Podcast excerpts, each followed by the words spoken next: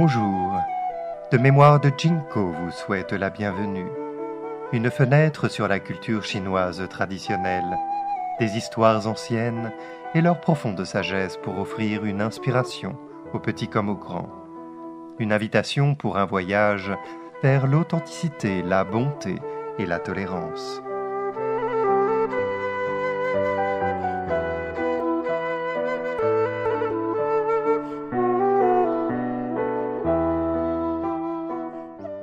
Comprendre les cinq éléments.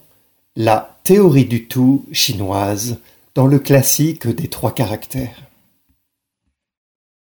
Le classique des trois caractères, ou Santi Jing, est le plus connu des textes classiques chinois pour enfants. Écrit par Wang Yilian, 1223-1296, pendant la dynastie Song, il a été mémorisé par des générations de Chinois, des plus jeunes aux plus âgés. Jusque dans les années 1800, le classique des trois caractères était le tout premier texte qu'apprenaient les enfants. Les versets rythmiques, courts et simples, de trois caractères facilitaient la lecture et la mémorisation du texte. Ils permettaient aux enfants non seulement d'apprendre des caractères courants, des structures grammaticales, des leçons de l'histoire chinoise, mais aussi et surtout à bien se comporter. Les cinq éléments, un concept central dans la compréhension traditionnelle chinoise des caractéristiques et des changements naturels, figurent dans le Santi Jing. Nous parlons de printemps et d'été, nous parlons d'automne et d'hiver. Ces quatre saisons reviennent sans cesse. Nous parlons du nord et du sud, nous parlons de l'est et de l'ouest. Ces quatre directions correspondent à la position centrale. Nous parlons de l'eau, du feu, du bois, du métal et de la terre. Ces cinq éléments ont leur origine dans la numérologie. Nous parlons de bienveillance et de droiture, de bienséance, de sagesse et d'intégrité. Ces cinq vertus ne doivent jamais être compromises. Les plus grands physiciens de l'histoire, comme Stephen Hawking et Albert Einstein, ont cherché leur vie durant une théorie du tout. C'est le Saint Graal, qui explique tout dans l'univers, depuis le fonctionnement du cerveau humain jusqu'à la formation des montagnes et des mers, ainsi que la naissance et la mort des planètes et des étoiles. Fait intéressant. Il y a des milliers d'années, les anciens Chinois avaient déjà leur propre théorie du tout. Les cinq éléments, une théorie abstraite basée sur les règles de la numérologie chinoise du I Ching ou livre des changements. La théorie expose que cinq éléments, le métal, le bois, l'eau, le feu et la terre, constituent toute chose dans notre univers. Au cœur de cette théorie se trouve le concept de croissance et d'inhibition mutuelle, chaque élément favorisant l'un de ses frères et inhibant l'autre. Par exemple, l'eau aide le bois à croître, et le bois alimente le feu. Mais le feu fond le métal et l'eau éteint le feu. Ensemble, les éléments se contrôlent mutuellement, maintenant ainsi un équilibre harmonieux des forces. Faussement simple en surface, la théorie des cinq éléments contient plusieurs niveaux de complexité et d'abstraction, ce qui la rend tellement polyvalente qu'elle peut s'appliquer à presque tous les aspects de la vie de la médecine traditionnelle chinoise à la musique, la cuisine, la géomancie, l'architecture, la philosophie, cette théorie qui comprend tout a harmonisé la culture chinoise. Art et architecture. Le symbolisme des cinq éléments est omniprésent dans l'art et l'architecture chinois, mais invisible à l'œil ignorant. Cela devient d'autant plus clair quand nous comprenons les symboles associés à chaque élément. La cité interdite, le palais impérial chinois, est bâti dans de riches nuances de vert, de jaune et de rouge. Mais ces couleurs n'ont pas été choisies par plaisir esthétique, elles représentent respectivement les éléments de bois, terre et feu, et les notions de bon augure qui leur sont associées. Les murs rouges de la cité interdite annoncent l'aspect prospère et festif de l'élément feu. Les toits jaunes sont le symbole de l'élémentaire, et la terre est censée représenter le centre de l'univers. La couleur jaune de la terre symbolise ainsi la position centrale du pouvoir de l'empereur. De manière similaire, la robe traditionnelle de l'empereur a également la nuance impériale du jaune. Mais tous les toits de la cité ne sont pas jaunes.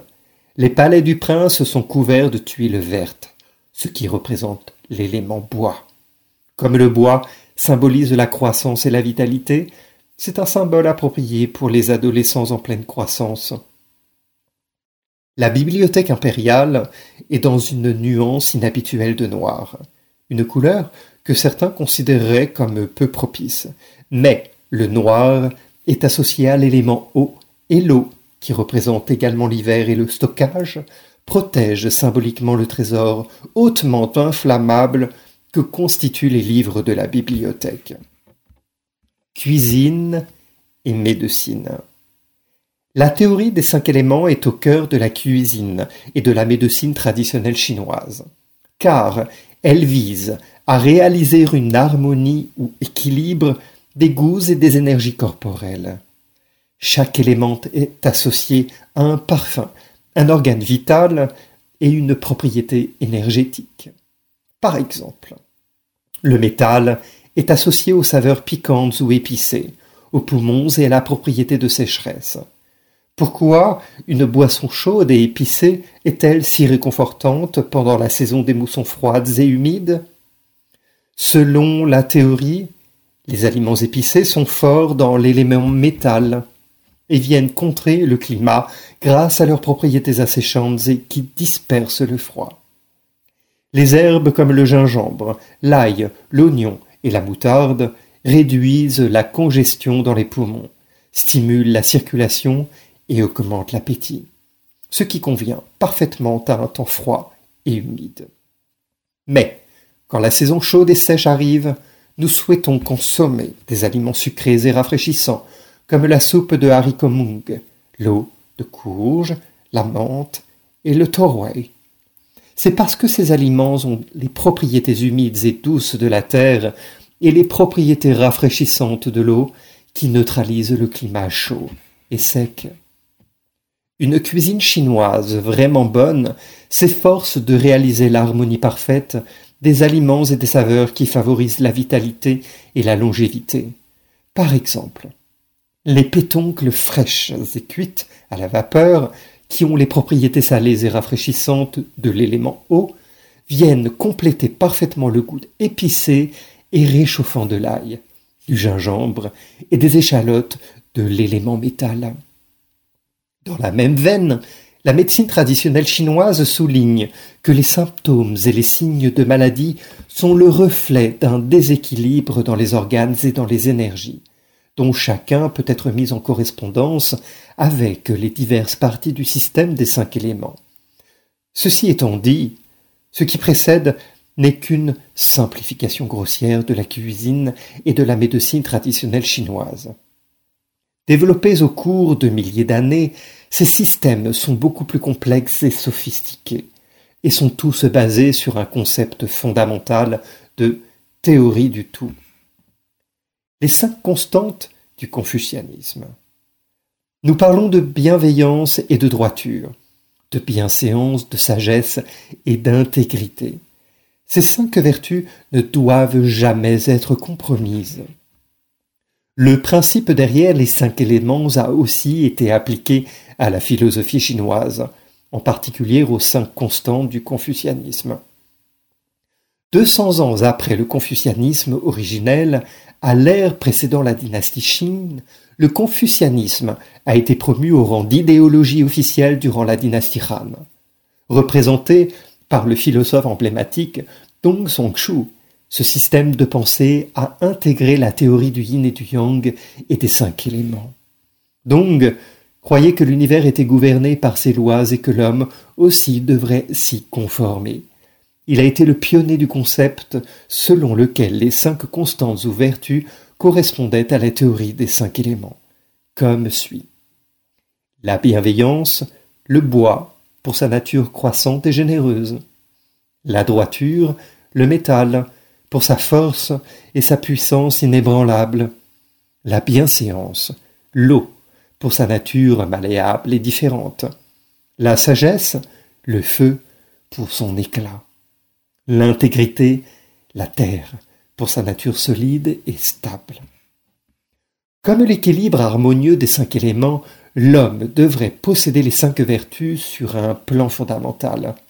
Mais au niveau de la société, Dong pensait que chaque couche de la société devrait avoir une coordination spécifique des valeurs afin que la société fonctionne au mieux. Par exemple, les personnes de rang supérieur devraient mettre l'accent sur la bienveillance, la bienséance et l'intégrité. Étant dans une position de pouvoir sur d'innombrables êtres, les dirigeants devraient avoir de la bienveillance pour s'assurer que la population soit prise en charge. Ceux de rang inférieur, comme les personnes ordinaires ou les enfants de la famille, devraient mettre l'accent sur la droiture, la sagesse et l'intégrité. La sagesse est la connaissance de la morale, sans laquelle on ne peut devenir une personne vertueuse. Recevoir une éducation morale devrait être une priorité parmi les jeunes. Tous les rangs, cependant, devraient mettre l'accent sur l'intégrité. De même que l'élémentaire, Dong pensait que l'intégrité est le fondement des quatre autres vertus, et que, sans l'honnêteté, les autres vertus s'affaibliraient et s'effondreraient. Les idées philosophiques de Dong sur la cosmologie et l'art de gouverner sont immortalisées dans son œuvre. Luxuriant Dew of the Spring and Autumn Annals, la rosée luxuriante des annales du printemps et de l'automne, qui fut écrite par lui-même et d'autres auteurs. Ces idées ont été largement acceptées et ont façonné l'orthodoxie philosophique de la gouvernance en Chine durant plusieurs centaines d'années.